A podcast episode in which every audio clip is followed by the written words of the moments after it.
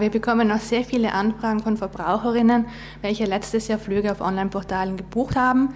Diese Flüge wurden dann bei Ausbruch der Pandemie von der Fluggesellschaft annulliert und diese Verbraucherinnen haben oft die Rückerstattung noch nicht erhalten, weil sie sich in diesem unfreiwilligen Ping-Pong-Spiel der Zuständigkeiten zwischen Fluggesellschaft und Online-Portal befinden.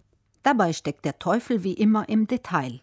Schwierigkeiten, ihr Geld zurückzubekommen, haben in der Regel Kunden, die ihren Flug nicht direkt bei der Fluggesellschaft gebucht haben. Dieses Problem ist dem geschuldet, dass bei der Buchung bei einem Online-Portal die Zahlung in der Regel durch das Online-Portal durchgeführt wird. Das bedeutet, meine Kreditkarte wird vom Online-Portal belastet und das Online-Portal leitet das Geld dann der Fluggesellschaft weiter. Bei einer Annullierung ist es grundsätzlich so, dass die Fluggesellschaft den Ticketpreis erstatten muss.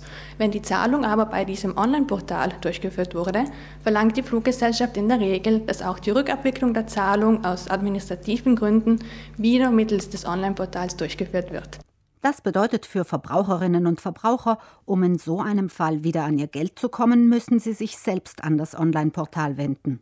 Dieses ist aber dann oft nicht erreichbar, beantwortet die Beschwerden nicht oder fühlt sich ganz einfach nicht zuständig und verweist dann wieder an die Fluggesellschaft. Eigentlich müsste die Fluggesellschaft ja auch den Flugpreis erstatten, auch wenn der Flug bei einem Online-Portal gebucht wird, aber in der Praxis führt dies leider ganz oft zu diesen konkreten Schwierigkeiten. Unklare, fehlende oder irreführende Informationen auf Online-Reiseportalen sind für Flugreisende der größte Stolperstein. Ja, ganz grundsätzlich kann man sagen, dass leider die Informationen, welche diese Online-Buchungsportale zur Verfügung stellen, oft sehr wenige sind und teilweise auch irreführend. So erklären die Buchungsportale unter Umständen nicht genau, welcher Tarif gebucht wurde, welche die ausführende Fluggesellschaft ist und auch, wie ich jetzt mein Ticket zum Beispiel stornieren kann. Ein häufiges Problem beim Buchen über ein Online-Buchungsportal sind laut Milena Favretto auch getrennte Beförderungsverträge. Wenn ich die Flüge bei der Fluggesellschaft buche, bekomme ich in der Regel einen einzigen Vertrag mit einer Buchungsnummer und dieser Vertrag umfasst dann alle Flüge, auch die einzelnen Verbindungsflüge. Diese Online-Portale hingegen kombinieren oft einzelne Flüge von verschiedenen Fluggesellschaften. Dies führt dann dazu, dass ich getrennte Verträge mit den Fluggesellschaften abschließe und wenn beispielsweise mein erster Flug annulliert wird, aber der zweite wird durchgeführt, dann muss ich in diesen Fällen ganz konkret selber schauen, wie ich zum Endziel komme, weil diese Verträge getrennt abgeschlossen wurden.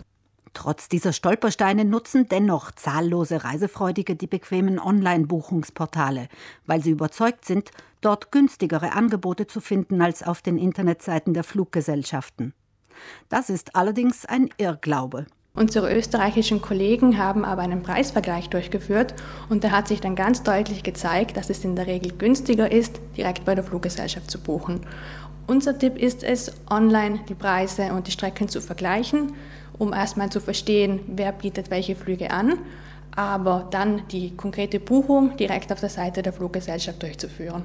Selbst wenn ein Flug bei einem Online-Portal billiger sein sollte als direkt bei der Fluggesellschaft, sollten Sie es sich gut überlegen, ob diese vermeintliche Preisersparnis lästige und mitunter teure Komplikationen wert ist, sollte die Reise nicht so verlaufen wie geplant.